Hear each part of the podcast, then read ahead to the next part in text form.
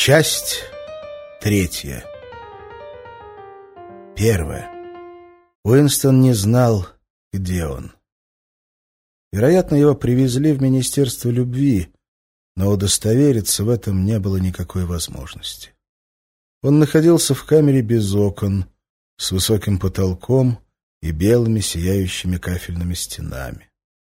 Скрытые лампы заливали ее холодным светом, и слышалось тихое гудение. Он решил, что это вентиляция. Вдоль всех стен, с промежутком только в двери, тянулась то ли скамья, то ли полка, как раз такой ширины, чтобы сесть. А в дальнем конце, напротив двери, стояло ведро без стульчика. На каждой стене было по телекрану, четыре штуки. Он чувствовал тупую боль в животе. Заболела еще тогда, когда Уинстона запихнули в фургон и повезли. Ему хотелось есть, голод был сосущий, нездоровый. Он не ел, наверное, сутки, а то и полтора суток. Он так и не понял, и, скорее всего, не поймет, когда же его арестовали, вечером или утром. После ареста ему не давали есть. Как можно тише он сел на узкую скамью и сложил руки на колени.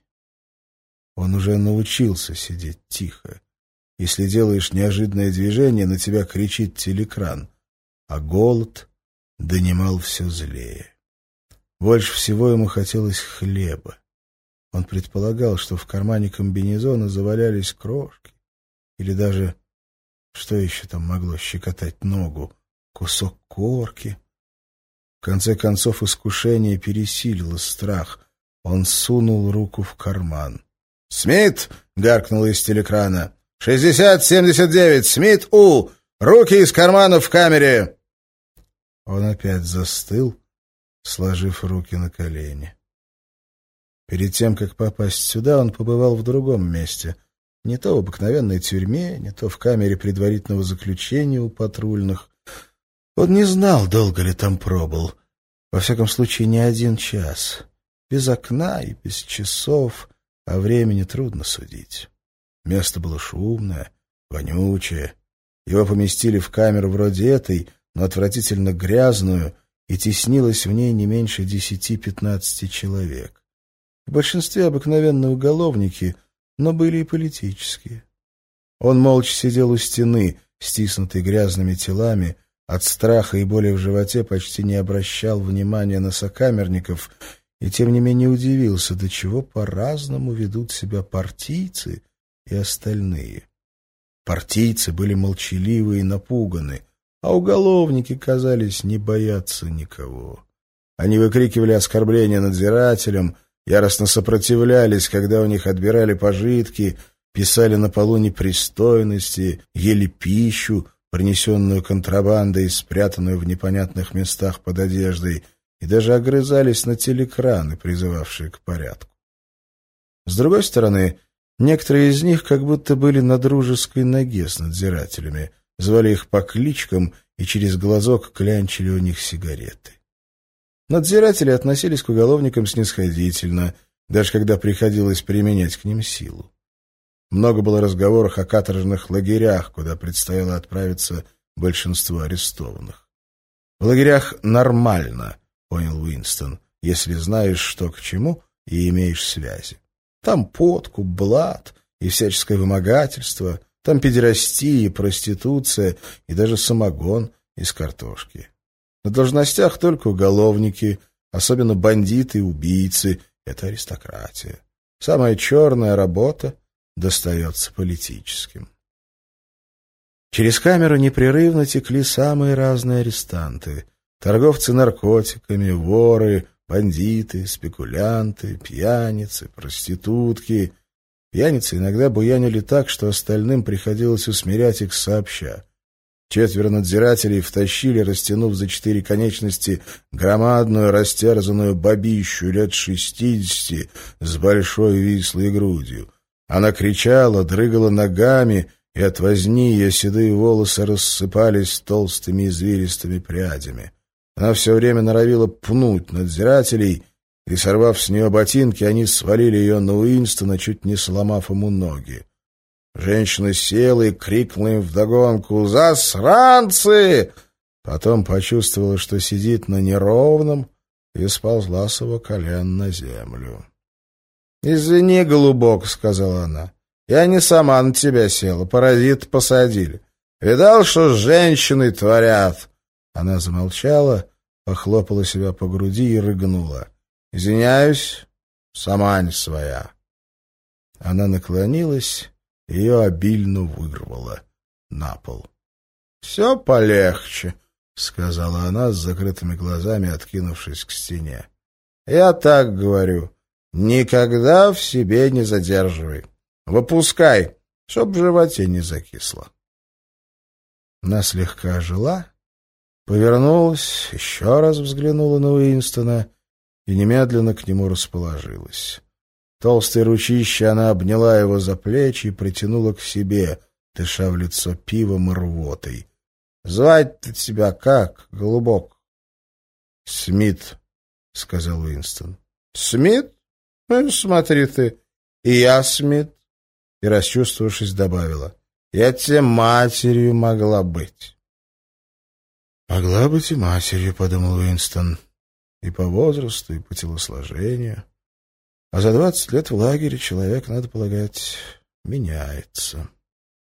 Больше никто с ним не заговаривал. Удивительно было, насколько уголовники игнорируют партийных. Называли они их с нескрываемым презрением «политики». Арестованные партийцы вообще боялись разговаривать, а друг с другом в особенности. Только раз, когда двух партийных женщин притиснули друг к дружке на скамье, он услышал в общем гомоне обрывки их торопливого шепота, в частности, о какой-то комнате 101, что-то совершенно непонятное. В новой камере он сидел, наверное, уже два часа, а то и три. Тупая боль в животе не проходила, но временами ослабевала, а временами усиливалась. Соответственно, мысли его то распространялись, то съеживались. Когда боль усиливалась, он думал только о ней и о том, что хочется есть. Когда она отступала, его охватывала паника. Иной раз предстоящее рисовалось ему так ясно, что дух занимался и сердце неслось вскачь. Он ощущал удары дубинки по локтю и подкованных сапог по щиколоткам, видел, как ползает по полу и, выплевывая зубы, кричит «Не надо!». О Джулии он почти не думал, не мог на ней сосредоточиться. Он любил ее, и он ее не предаст. Но это был просто факт, известный, как известно правило арифметики. Любви он не чувствовал и даже не особенно думал о том, что сейчас происходит с Джулией. О Брайана он вспоминал чаще и с проблесками надежды. О Брайан должен знать, что его арестовали. «Братство», — сказал он, — «никогда не пытается выручить своих. Но бритвенное лезвие, если удастся. Они передадут ему бритву.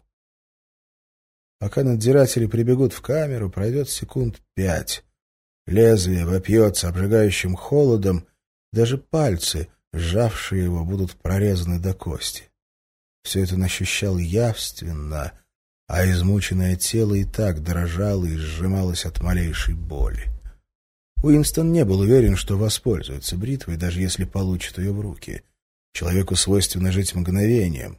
Он согласится продлить жизнь хоть на десять минут, даже зная наверняка, что в конце его ждет пытка. Несколько раз он пытался сосчитать изразцы в стенах камеры. Казалось бы, простое дело, но всякий раз он сбивался со счета. Чаще он думал о том, куда его посадили и какое сейчас время суток. Минуту назад он был уверен, что на улице день в разгаре. Сейчас так же твердо, что за стенами тюрьмы глухая ночь. Инстинкт подсказывал, что в таком месте свет вообще не выключают. Место, где нет темноты. Теперь ему стало ясно, почему Брайан как будто сразу понял эти слова. В Министерстве любви не было окон. Камера его может быть и в середке здания, и у внешней стены. Может быть, под землей на десятом этаже, а может, на тридцатом над землей. Он мысленно двигался с места на место. Не подскажет ли тело, где он, высоко над улицей или погребен в недрах? Снаружи послышался мерный топот. Стальная дверь с лязгом распахнулась. Браво вошел молодой офицер в ладном черном мундире, весь сияющий кожей, с бледным правильным лицом, похожим на восковую маску. Он знаком приказал надзирателям за дверью ввести арестованного. Спотыкаясь, вошел поэт Амплфорд.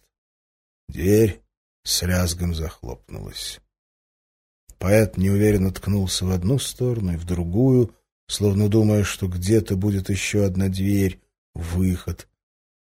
А потом стал ходить взад-вперед по камере. Уинстона он еще не заметил. Встревоженный взгляд его скользил по стене на метр выше головы Уинстона. Амплфорд был разут. Из дыр в носках выглядывали крупные грязные пальцы. Он несколько дней не брился. Лицо, до скул заросшее щетиной, приобрело разбойничий вид, не вязавшийся с его большой расхлябанной фигурой и нервностью движений. Уинстон старался стряхнуть оцепенение. Он должен поговорить с Амплфортом, даже если за этим последует окрик из телекрана. Не исключено, что с Амплфортом прислали бритву. «Амплфорд», — сказал он. Телекран молчал. Амплфорд, слегка опешив, остановился. Взгляд его медленно сфокусировался на Уинстоне. — А, Смит, — сказал он, — и вы тут. — За что вас? — По правде говоря, он неуклюже опустился на скамью напротив Уинстона, — ведь есть только одно преступление. — И вы его совершили? — Очевидно, да. Он поднес руку к колбу и сжал пальцами виски, словно что-то припоминая. Такое случается, — неуверенно начал он.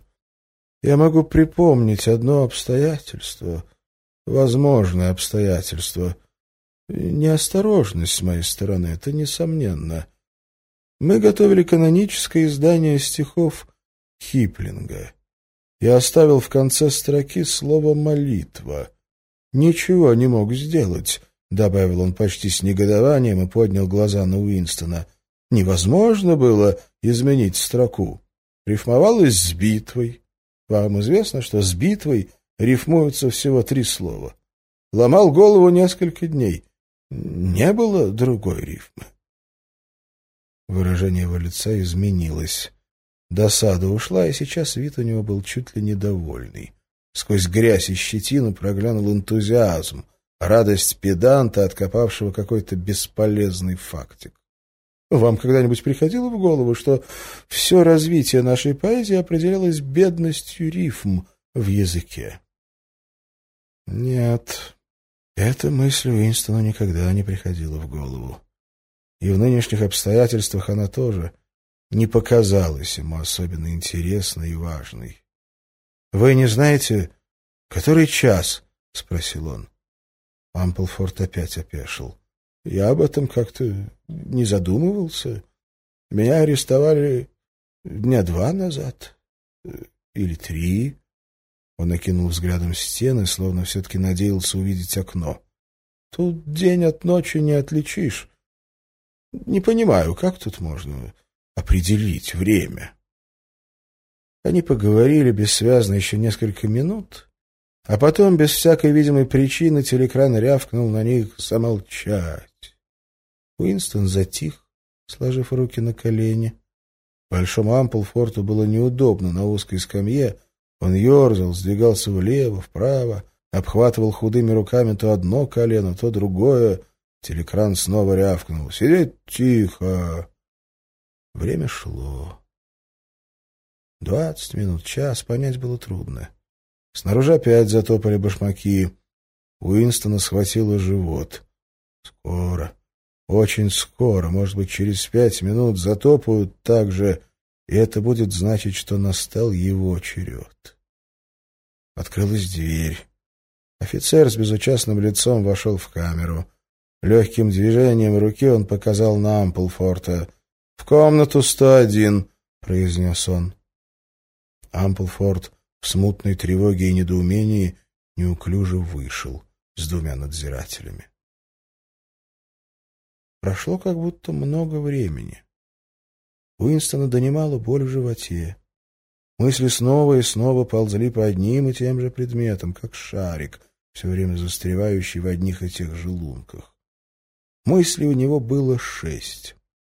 Болит живот, кусок хлеба, кровь и вопли, О'Брайен, Джулия, бритва. Живот опять схватило. Тяжелый топот башмаков приближался. Дверь распахнулась, и Уинстона обдало запахом старого пота. В камеру вошел Парсонс. Он был в шортах защитного цвета и в майке. От изумления Уинстон забыл обо всем. «Вы здесь?» — сказал он. Парсонс бросил на Уинстона взгляд, в котором не было ни интереса, ни удивления, а только пришибленность. Он нервно заходил по камере, видимо, не мог сидеть спокойно. Заметно было, как дрожат его пухлые колени. Широко раскрытые глаза неподвижно смотрели вперед, словно не могли оторваться от какого-то предмета вдалеке. — За что вас арестовали? — спросил Уинстон. — Мысли преступления, — сказал Парсонс, чуть не плача. В голосе его слышалось и глубокое раскаяние, и смешанный с изумлением ужас. Неужели это слово относится к нему?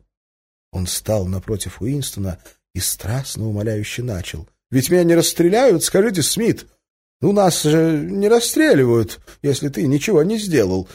То только за мысли, а мыслям ведь не прикажешь. Я знаю, там разберутся, выслушают.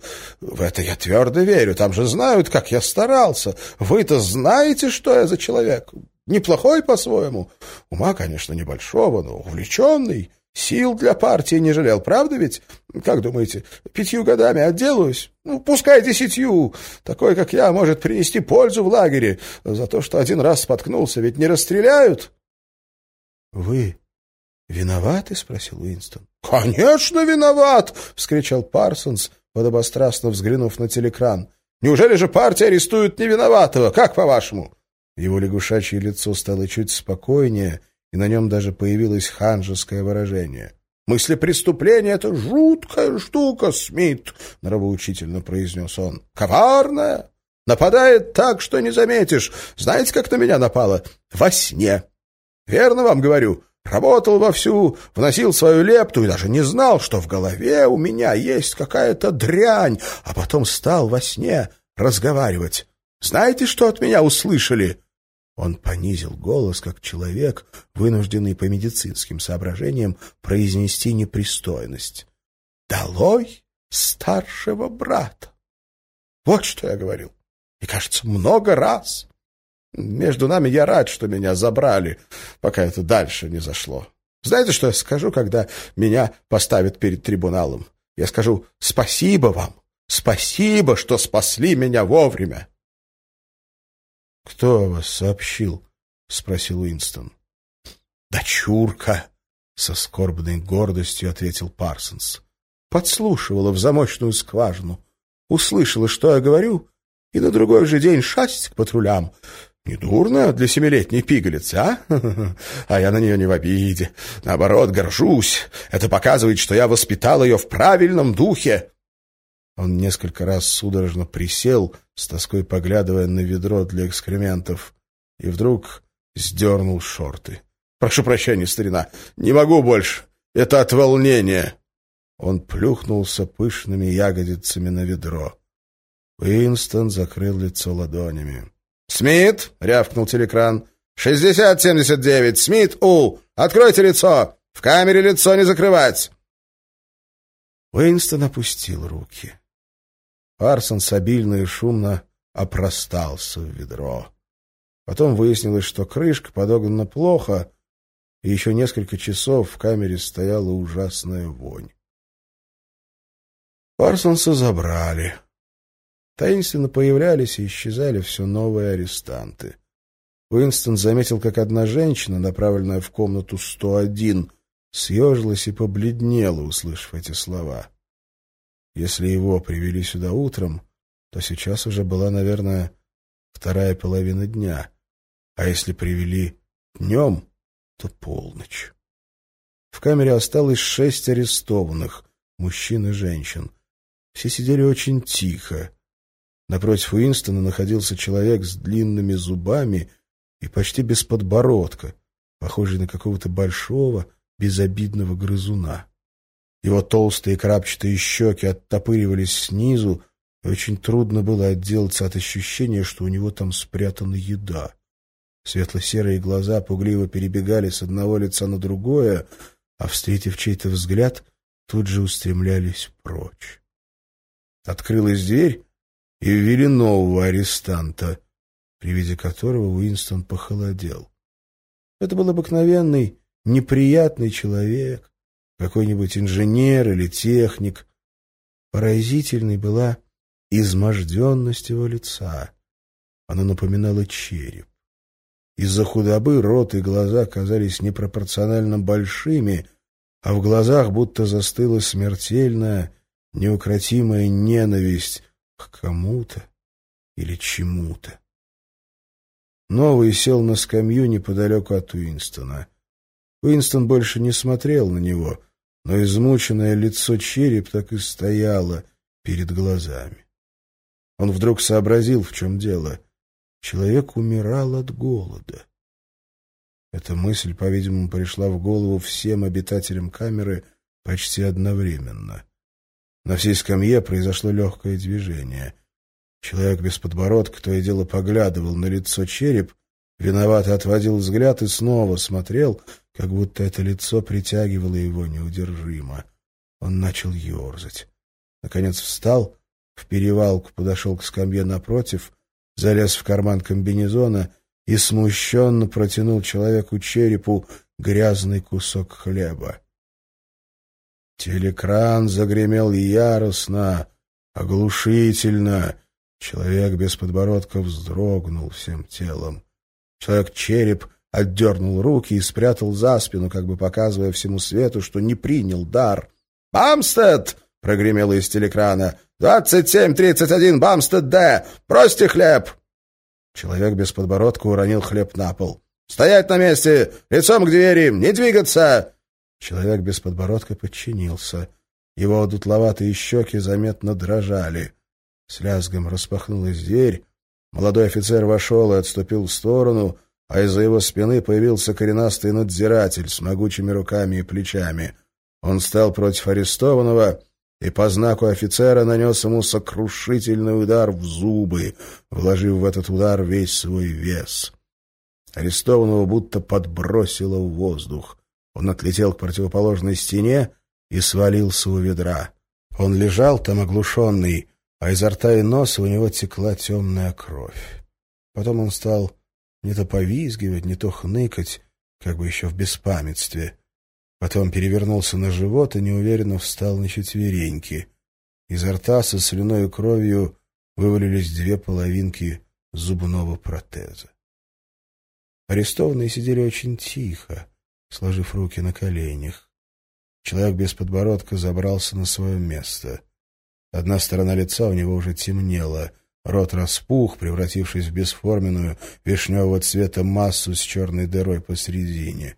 Время от времени на грудь его комбинезона падала капля крови.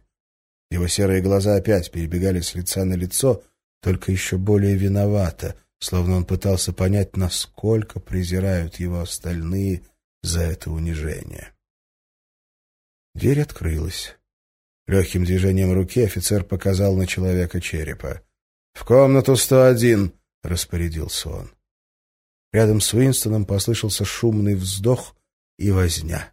Арестант упал на колени, умоляюще сложил ладони перед грудью. «Товарищ, «Офицер!» — заголосил он. «Не отправляйте меня туда! Разве я не все вам рассказал? Что еще вы хотите узнать? Я во всем признаюсь, что вам надо, во всем! Только скажите, в чем, и я сразу признаюсь. Напишите, я подпишу, что угодно, только не в комнату 101!»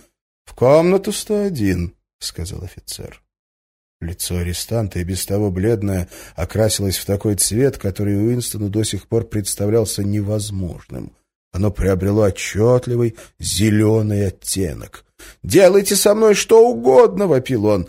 Вы неделями морили меня голодом. Доведите дело до конца, дайте умереть, расстреляйте меня, повесьте, посадите на двадцать пять лет. Кого еще я должен выдать? Только назовите, я скажу все, что вам надо. Мне все равно, кто он и что вы с ним сделаете. У меня жена и трое детей. Старшему шести не исполнилось. Заберите их всех, перережьте им глотки у меня на глазах. Я буду стоять и смотреть. Только не в комнату 101. — В комнату 101, — сказал офицер. Безумным взглядом Человек окинул остальных арестантов, словно задумав подсунуть вместо себя другую жертву. Глаза его остановились на разбитом лице без подбородка. Он вскинул исхудалую руку. «Вам не меня! Вот кого надо взять!» — крикнул он. «Вы не слышали, что он говорил, когда ему разбили лицо? Я все вам перескажу, слово в слово, разрешите! Это он против партии, а не я!» К нему шагнули надзиратели. Его голос взвился до визга. «Вы его не слышали? Телекран не сработал! Вот кто вам нужен! Его берите! Не меня!» Два дюжих надзирателя нагнулись, чтобы взять его под руки, но в эту секунду он бросился на пол и вцепился в железную ножку скамьи. Он завыл, как животное, без слов.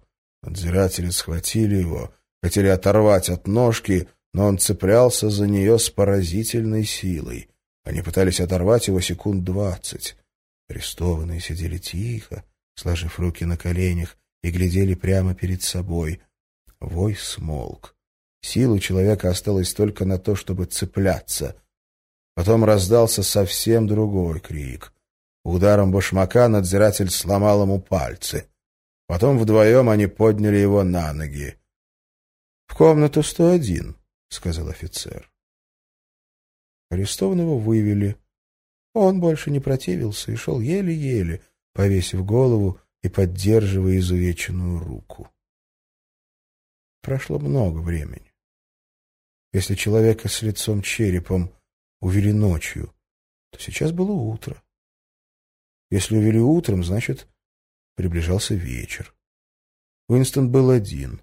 Уже несколько часов был один.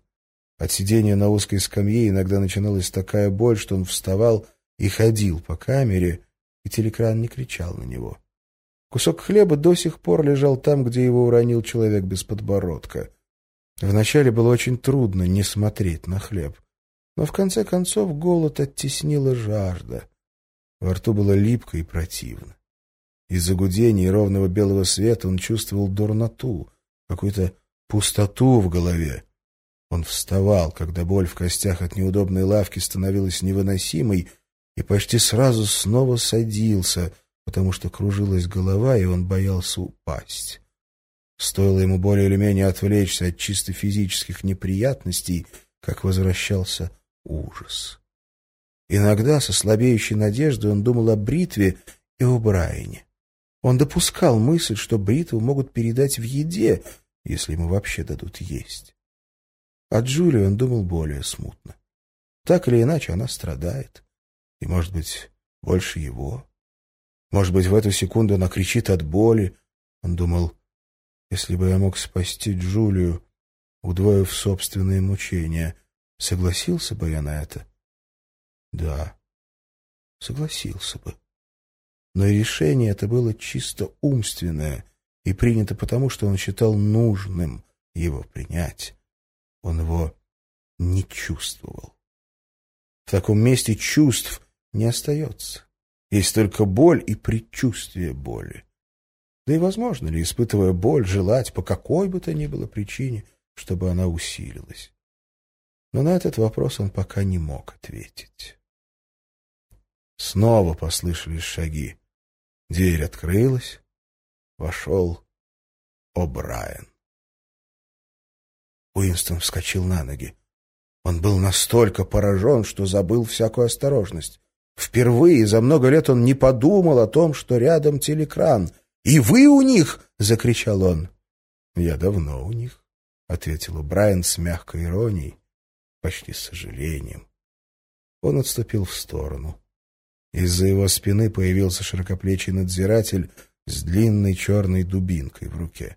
— Вы знали это, Уинстон, — сказала Брайан. — Не обманывайте себя. Вы знали это. Всегда знали. Да. Теперь он понял. Он всегда это знал. Но сейчас об этом некогда думать. Сейчас он видел только одно — дубинку в руке надзирателя. Она может обрушиться куда угодно.